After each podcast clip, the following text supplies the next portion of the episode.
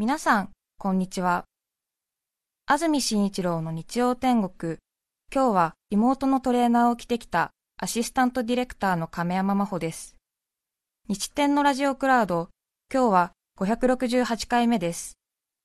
日曜朝10時からの本放送と合わせて、ぜひお楽しみください。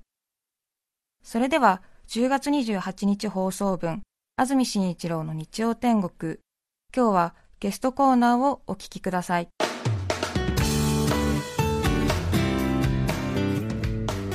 それでは今日のゲストです。歴史学者の磯田道文さんです。おはようございます。おはようございます。よろしくお願いします。はい。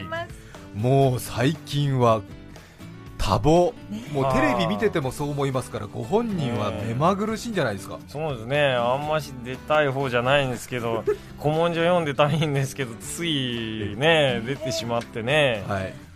フラフラです。そうですか。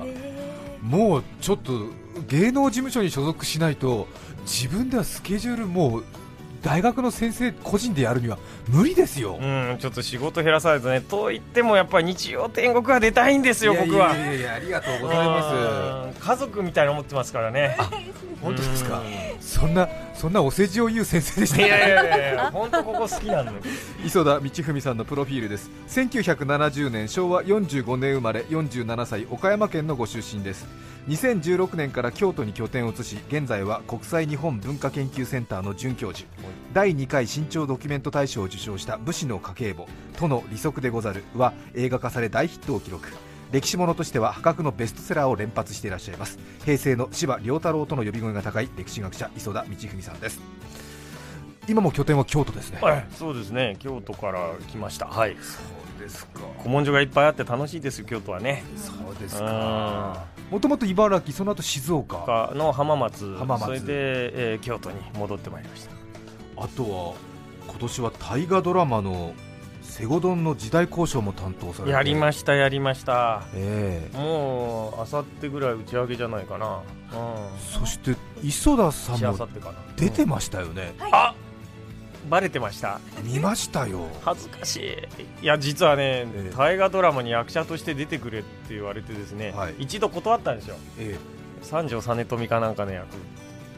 だけどもう一回来たんですよ。えはい。でしかもちょっとこれがですよ。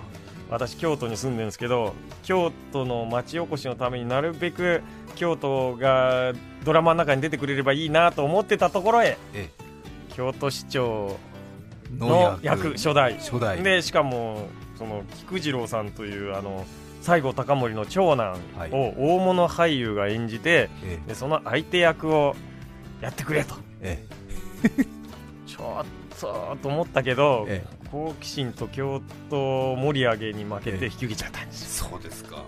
そして今年は明治になって150年とはい。いうことで、うん。さまざまなイベントが行われていますが今日は磯田道文さんに150年前の出来事明治維新の裏側というテーマでお話しいただきます。まずははい一気に紹介します、150年前の出来事明治維新の裏側その1当初が語る維新の京都。その2西郷書簡と日本の敗者。その3世界遺産に皇后が釘付け以上の3つです。はいさてまずは1つ目ですが当初が語る維新の京都。はい。これはどんなお話でしょうか？あのーこれはね明治維新の志士であるあの西郷とか、はい。高森。あー坂本龍馬とか、まあ、華やかなイメージが明治維新にあるんですけどで京都も結構うん華やかな維新だって言ってるんですけど実は京都の市民にしてみるとあれよそから京都入ってきてでどんちゃん騒ぎするもんですから実は京都明治維新で丸焼けになってるんですよ。丸焼けっていうと正確ではなくてええ。五所より南が6割を火災で失ってる。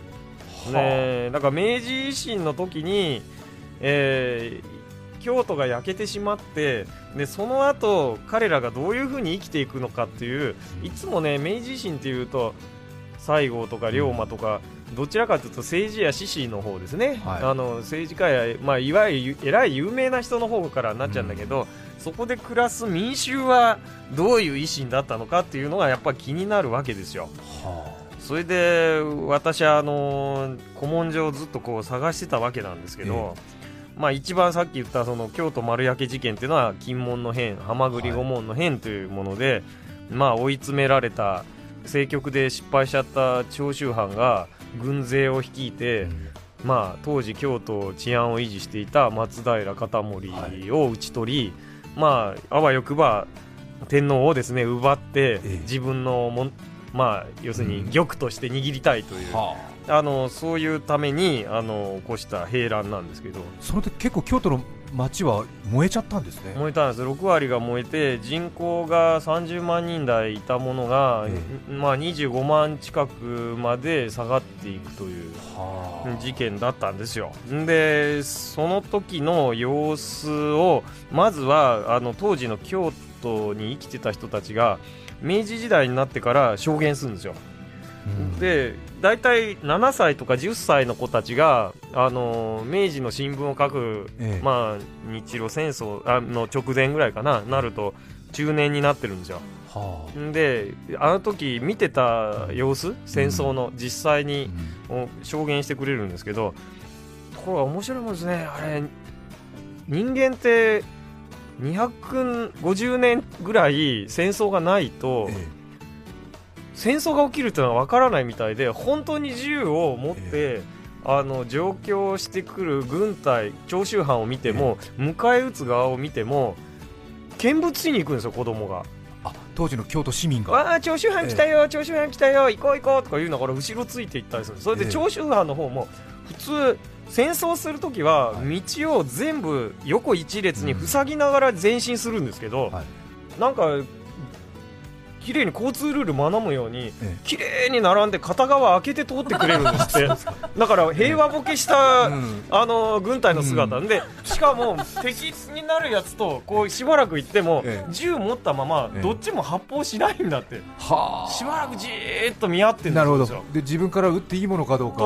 迷ってんだ戦争の仕方分かってないんだよ。はこれね、えーところがこれがいきなり撃つえ連中がいたんですよ。薩摩藩。え薩摩藩。薩摩藩はもう鹿児島でチェストーとか言いながら、もう戦国フリーズドライと僕は呼んでるんですけど もう戦国時代の感覚がそのままもうレトルトパックの中入ったみたいになってるんで。原で戦えなかった時のそうそうそうそう。まだやり残してるんで。これが250年間同じようなことやってるわけですよ。えええでチェストーもあれ知恵捨てよだと言われてるんですよえはこれから生きようなんていう小賢しい知恵を捨てよ知恵捨てよ死ねーって言ってるわけですよ。ああそうですか。だからそれで彼らはもう見たらいきなり撃つんで強い当時はまだ薩長同盟の前ですから、はい。長州と薩摩は敵対してますね、はい、だから薩摩藩は、えー長州に向かって躊躇なく発砲し、ええ。しかも長州藩のあー馬に乗った指揮官に、あの銃の弾丸を集中して腹にぶち込んで、ええ。指揮官から一人ずつ馬から落としてあ相手の指揮命令系統を破壊した後であの背中を打って逃げるやつをもう散々に撃ち殺したわけですよ。強いんですよ薩摩ってやりますね、えーしかも人にあの他の班にまず小競り合いをやらせておいて敵が疲れるのを待ってから横合いから出てってやっつけるということをやるわけですよ。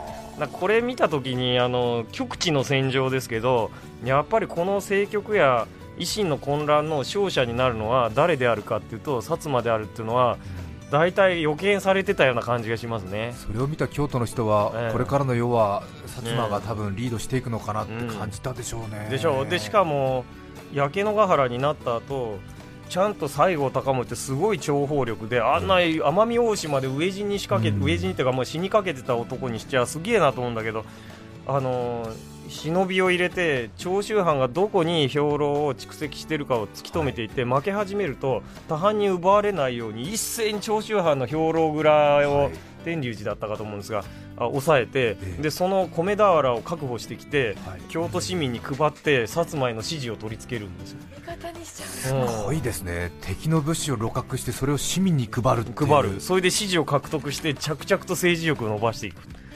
その手際の良さで西郷隆盛が全国的に有名になって、ええ。まあ、この後あのまあ外交交渉なんかでも活躍するからですけれども、そうですか。はい、ハマグリ顧問の編自体は1週間くらいですよねそうです、まあ、1週間というかもうほぼ1日で片付いちゃう。1日で片付いて、そして結局、まあ、京都守護職幕府側が買って徴収税を追い返すということですが火が広まっちゃったのはなぜなんですか？あれはねなんと火つけて焼いちゃったんですよ。主に一橋と会津と言われてますけど、まあ、薩摩全くしなかったとは言えない。あと彦根藩とかも、で長州藩もあの火の原因にならなかったとは言えないけど主には防衛側なんですよ。長州藩がゲリラ化するのを恐れた。はい。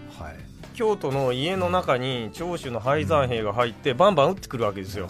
そしたらもう怖いんで、あの徳川慶喜や会津藩はあのからの俵をあの今日の町屋の軒に記して下から火をつけることを始めるんですよ。なるほど。で焼いていくんですね。はでこれを必死で止めるんです京都市民が、お願いだ焼かないでくれみたいな、うん。でしかもそれ焼かれるのは火が確実に来るわけですから奥下さんの家も焼けてしまうし大名屋敷も焼けるのでと嫌ですよね自分の家焼かれると、じゃあ結局京都の人たちは、まあ、徴州兵をあぶり出すために火をつけたのは、まあ、幕府側であり、はい。会津藩であり、ええ。一橋慶喜なのではい。ちょっとやっぱりえー人気はなくなりますね。そうですね。さて磯田道文さんにお話を聞いています、続いては150年前の出来事、ええ。西郷書簡と日本の敗者、これはどういうことでしょう？これね僕ね西郷隆盛のね手紙をね古道具屋さんのネット販売で見つけちゃったんですよ。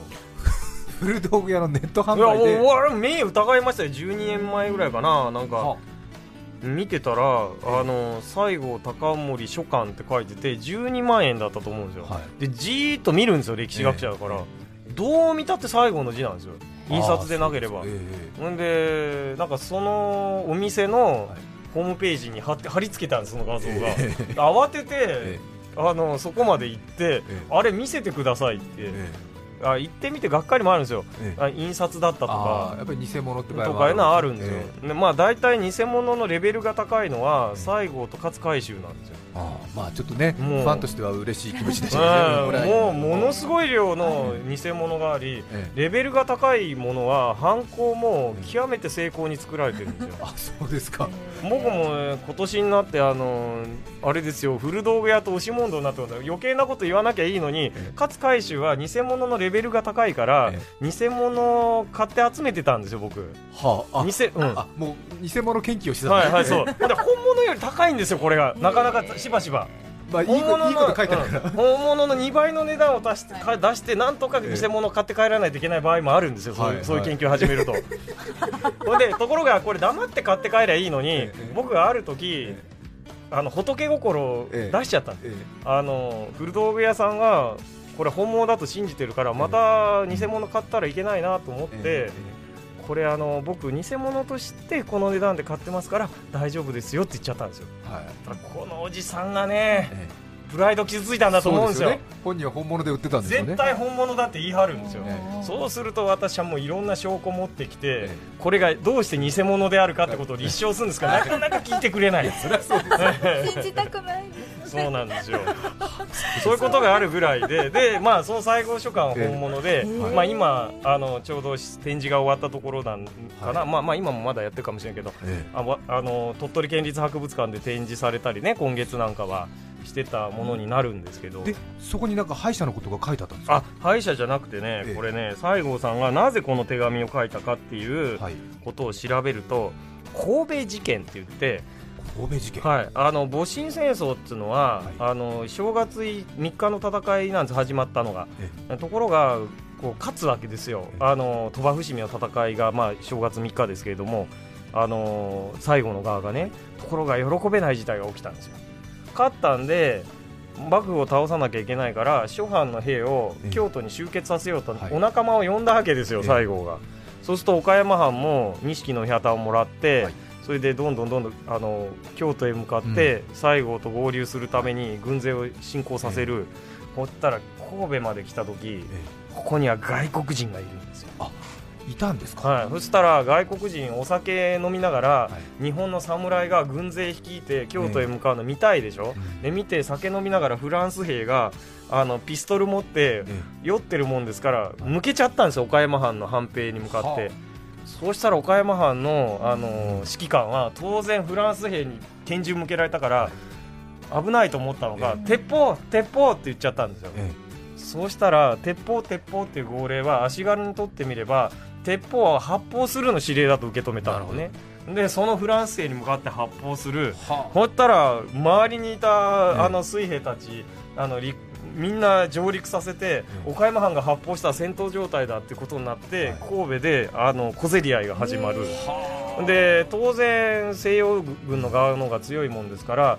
あの神戸事件って言ってその神戸一帯を占領しちゃったんですよ、外国軍が。フランス兵が生き残っちゃって、はい。でしかもその中にアメリカ海兵隊もいて岡山藩が実はアメリカ海兵隊と最初に戦闘した軍隊になった。そうですか。そうですね。でこれこれまずいんですよ、最後にしてみると。ね。これから江戸を向かってうん。攻めてあの鳥羽伏見は勝ったけれども、あの江戸城を落としに行かなきゃいけないのに、背後の神戸を、ええ。あの外国軍に占領された状態っていうのは進軍できなくなるので、うん。岡山藩の責任者を呼んでお前のところのその指揮官切腹してもらえんかっていう。もう命を差し出すからなんとか外国にそれで納得してもらおうという交渉を弱い日本はせざるを得なかった。えでそのためにあの岡山藩の家老に対してあのちょっとうちまで来てもらえませんでしょうかっていう手紙は見つかったんですよ、そのちょっとトラブルの後処理のために後処理のために。穏便に済ませないと、ええだから重要書簡だったんですよね、ええ。えそれで先生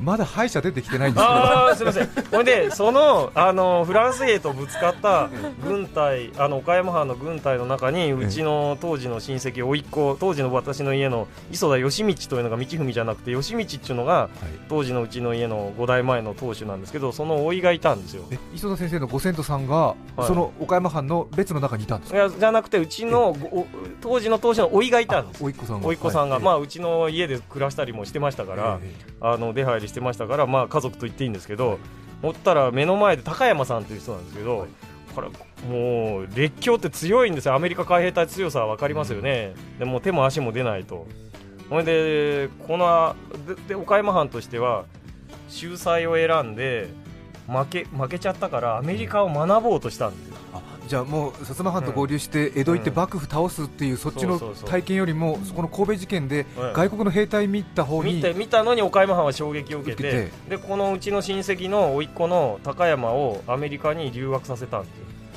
よところがこの高山はお勉強するのもいいんですけど甘いもんが好きではい。向こうに行ったら砂糖の食べ物がいっぱいあるんでえ食べたら虫歯になっちゃうんですよほんで歯が痛い歯が痛いって勉強どころじゃなくなるんですよ。で歯医者に行ったら歯医者に説得されたんですよ、この高山、お前、軍人になろうとか政治家になろうとかしてるらしいけど、お前のところはこの歯を治せんのかと、侍たちはって言ったら、高山は、いや、塩なすびしかないと、うん。当時の武士は塩なすびを塗って、ほん吐いたを押さえでてたんですか？吐いたを押さえてるだけ、へほいでナスビってナスの漬物みたいなもうのですか、ん、え余計染みそうですね。余計うん。なんかそのシミでなんとか耐えるんでしょ？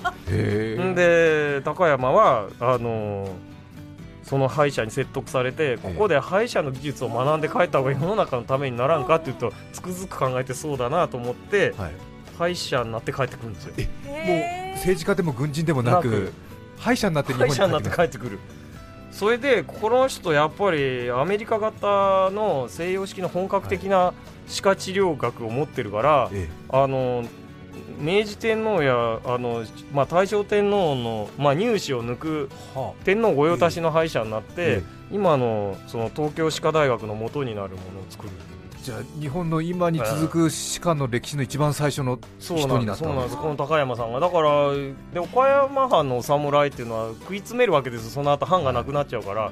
ん割にたくさんの人がこの高山の歯医者の学校に入って、じゃあ岡山藩は結構歯科に巧妙を見出して。そうですそうですそうです。だから岡山藩の下級武士で歯医者さんっていうの結構多い。ああそうですかあとはその隊列にいた人で後々歯医者になった人はいないんですか？いや結構今あそうそうその時あのー隊列にいた鉄砲鉄砲って言った人は結局切腹になっちゃうんですよ。気の毒な話ですよ、はい。でもその子孫もあのーを探していったらあの滝さんって人なんですけど、ええ。滝歯科って言って岡山で歯医者さんになってるんですよ。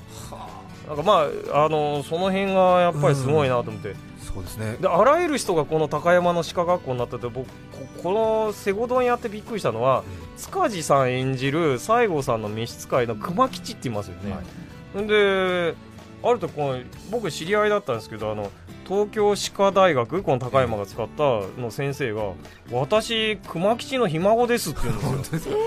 なんか熊吉の子孫まで養うきっかけになってんだみたいな。続々歯科関係者が出てきますね、なんか食べられなくなったお侍さん結構歯医者になったんだなと。そうですね。はまあまあ今のひ孫さんはまた関係ないかもしれないけど熊吉も、ええ。まあ、関係者になっちゃった本当ですね。はい。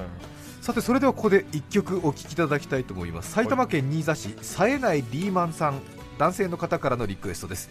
Believe in Love リンドバーグです。10月28日放送分、安住紳一郎の日曜天国。著作権使用許諾申請をしていないため、リクエスト曲は配信できません。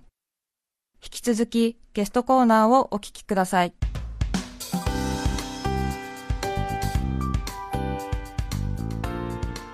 埼玉県新座市冴えないリーマンさんからのリクエストリンドバーグ Believe in Love お聴きいただきましたさて今日は歴史学者磯田道文さんにお話を聞いています明治維新の裏側おしまいは皇后の東京行きということですけどもこれはどういうことでしょうか、いやこれもね不思議な記録が見つかったんですよね。え東京の吉祥寺に三笠館っていう、はい。まあ、にままさにのなんか日露戦争の軍艦の名前みたいな名前がある骨董屋さんがあったんですよ。あお店の名前が三え。え笠館っていうんですか？はい、でこれあの昔は、まあ、今はどうか知りませんけどあの、えー東郷神社というところで露店の骨董市に出ていて僕学生時代にまだ陰性ですか。はい。あの通りかかったらすごい古文書を売ってるんですよ、ええ。その三笠館さんが露店の一部に出してて、九前庵って言って天皇が官位を与える証書なんか置いてあるんですよ、あら、なんこれって。やっぱええ。多分なんかすごいいい仕入れの筋があるのか、えである時こう三笠館さんから僕の家に知り合いになったから電話があってあのなんか不思議な皇后がなんか東京に行く時の日記があるんだけどって言うからええ。皇后自身が書いてるはずはないので多分お月の日記だろうと。であのー見つかったんですよ。見つそれかったん何なんだろうっていうとその初めて日本の皇后が東へ向かってあの東海道を旅した時のお月の日記という。へえなんかあのあれですよね京都から東京に、まあえ天皇皇后ええ。え明治天皇と証券皇太后が移動した時の話ってあんまり出てこないですよね。そうですね。ほいでき極めて緻密で例えば明治2年の10月にあの皇后は初めて歴史上東へ向かうんですよね。歴史上初めて東に向かう。皇后になる前の持統天皇えが、えあのいや吉野山からあの岐阜へ向かったなんて歴史はあるけど、ええ皇后自身が東の国へ向かうっていうのはこれはもう歴史上初めての以来のことで、ところがこれでびっくりしたのがその音長持ちという記録があるんですよ。これ音長持ちって何かっていうと東の司の長持ちとかって音っていうのはトイレなんですよ。はい。皇后のトイレを運ぶえ話も書いてある。へびっくりしてそれは男3人で運んでますね。どんな大きなトイレなんだと思うんだけど極めて正確だと思って、えまあ、これを、まあ、解読していくんですよね。そして世界遺産に釘付けっていうのは、えやっぱりよっぽどね歌にしか読まれてるの見たことがないものを皇后は、あのご自身で見られることになったようで確かにそうですね。初めて東に向かったんですもんね、景色見物を大体野立てっていうんですけどあの10回見てて。まあ、三重県の筆捨山とかあの白菅とかねあの静岡県の塩見坂とかあと富士山に相当感動したみたいで金谷の峠とか安倍川とか興津とかで行列を3回も止めてええ。富士山に見とれてましたね、うん。はあそういうことも日記に書いてあるわけですね。てあるんですね、えへえ。あとは京都から明治になって東京に、えはい。まあ、首都が移るっていうようなことですけども、はい。これあれですよね。別に法律で決めたわけでも何でもなくて。そうそう。法律で決めちゃったら反発が激しいんで、えなんとなく両方を都にすると東京と最強と呼ぶことにしてえはい。行き来するような雰囲気にしといて、えでもう戻さなかったんですよね。な はい。ので非常にはい。曖昧なままはやってるってことですよね、で関東大震災になってもう東京の人たちがひょっとしたら東京を捨ててまた京都へ天皇行っちゃうんじゃないかなって時に、いや行きません。ここにずっと天皇がいますって言っちゃったんで、あの東京が首都である根拠っていうのはまええあその関東大震災の時のお触れぐらいかっていうのがはい。実際なところですよね。うんなので結構京都に行くとうん。また天皇が戻ってくると思ってもともと天皇の周りにいたはい。お菓子屋さんなんかがあの、はい。まあ、そのまま東京に行って成功された虎屋さんなんかもありますけどあの京都で待ってる人結構いるんですよね。未だ待ってるつもりの人多いですよね。えで今回でも引退なされた時に京都に上皇になって金城陛下お戻りになるんじゃないかという期待感は確かにあったようですね、えですね。市長さんなんかもそんなことをおっしゃったし、うん、なかなかねこのだから、うん。まあ、京都の人は東京のことをなんとなく、うん。大阪に対しての東大阪的な感じで、あの京都に対しての、まあ、東京みたいにふうにね思ってる人ええもまだまだ多いというところがあるみたいですが、明治維新と言いますとなんとなく昔の出来事のような感じがしますが、うん。まあ、わずか150年前の出来事となんです、いうことですね。うん、今日は歴史学者磯田道文さんにお話を聞いています。今日お話しいただいた内容は磯田道文さんが中高新書から出された日本史の内幕。そして講談社現代新書から出された共著戦乱と民衆に一部書かれています。ご興味を持たれた方ぜひご一読ください。それから山口県美祢市のはい方からお便りいただいてますがはい。磯田先生と聞いて磯田先生に関するネットで拾った噂のはい話をご本人に確認したくメールをしましたという。はい。その噂とは生まれて初めてのデートで博物館に行きはい。展示物について解説していたら周りのお客さんがイヤホンガイドより面白いって言って集まりだし、はい。おしまいには拍手まで巻き起こりそして面白いから付き合ってって言われて最終的に結婚したというものですがそれは本当ですか？あ本当です僕はね36までね彼女いたことなくてね お見合いはねもうすごいたくさんやったんですけどね、ええ。うまくまとまらないんですよ変わり者なんで。あ、でも困っちゃって、ね、そしたら、なんか、ちょっと生まれて初めて声をええ。かけた女の子が、はい。伊東若冲展っていうのに行こうっていうんで、上野の山のええ博物館に行ったんですよ。で行って、あここにいるのは、えー森祖先の猿。猿の絵で森祖先は有名で猿山の猿と1ヶ月暮らし。あ次の絵は虎の絵。岸駒と書いて眼区と言います。眼区は虎の絵で有名でとかやってたんですよ。思ったらイヤホンガイド500円で買えたはずのおじさんおばさんたちが外して で弾丸みたいになってついてきて ほんでなんか最後こうパチパチパチパチとかなっちゃって たらこうデートに誘ってくれたその女の子が下向いちゃってまあん怒らしたかなと思ってよね。うん。ほいで上野の印象亭というあの料理屋にええ。あの上野の山の中のはい。入れてご飯でも食べさせたら負けたって言うからえ何負けたんですかって言ったら面白さに負けた付き合ってくださいって言って俺初めての彼女ができへてえその人となんとか結婚できたんですよ。そうですか、いい話ですけど、奥さんのその負けたっていうのもちょっとね、言い方ありますよね。いやその負けたっていうのはあのー僕が生足にそのく革靴履いてたりして、はい。なんでそんなの？ってしかもその靴がえもう汚いんですって煮しめたみたいで。え、でなんか夏場なんでお風呂もあんま入ってないかと思って汚らしいんだって匂うとかなんとか言って、だけどもうちょっと気持ち悪いんだけどちょっと、うん。あの汚いしえ、うん。面白さに負けたっていう意味だったそうです。なんか散々なこと言われたなと僕も思ったんですけど。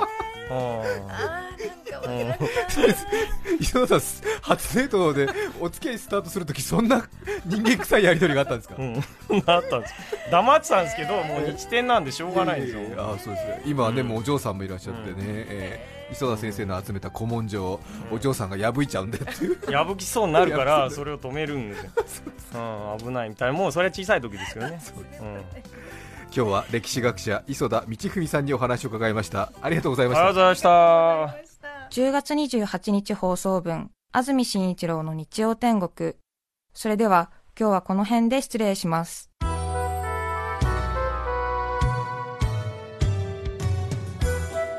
安住紳一郎の日曜天国桃栗3年柿8年塩栗断年ガキ留年お聞きの放送は FM905 AM954 TBS ラジオです